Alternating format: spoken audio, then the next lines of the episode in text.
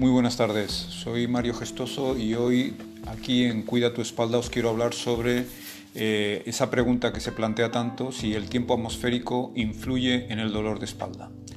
Algunos eh, pacientes con dolor de espalda afirman realmente sentir más dolor con esos cambios de tiempo. Una explicación podría ser la variación de la presión atmosférica. De hecho, en el interior de las articulaciones, incluyendo las articulaciones facetarias de la columna vertebral, hay vacío, presión cero ese vacío facilita que los huesos se mantengan juntos.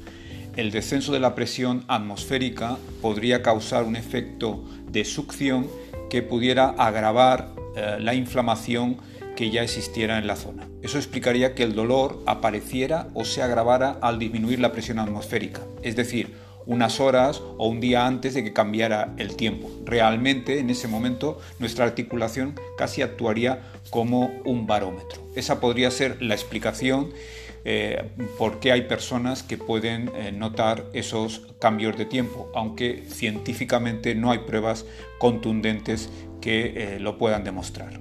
Hasta la próxima.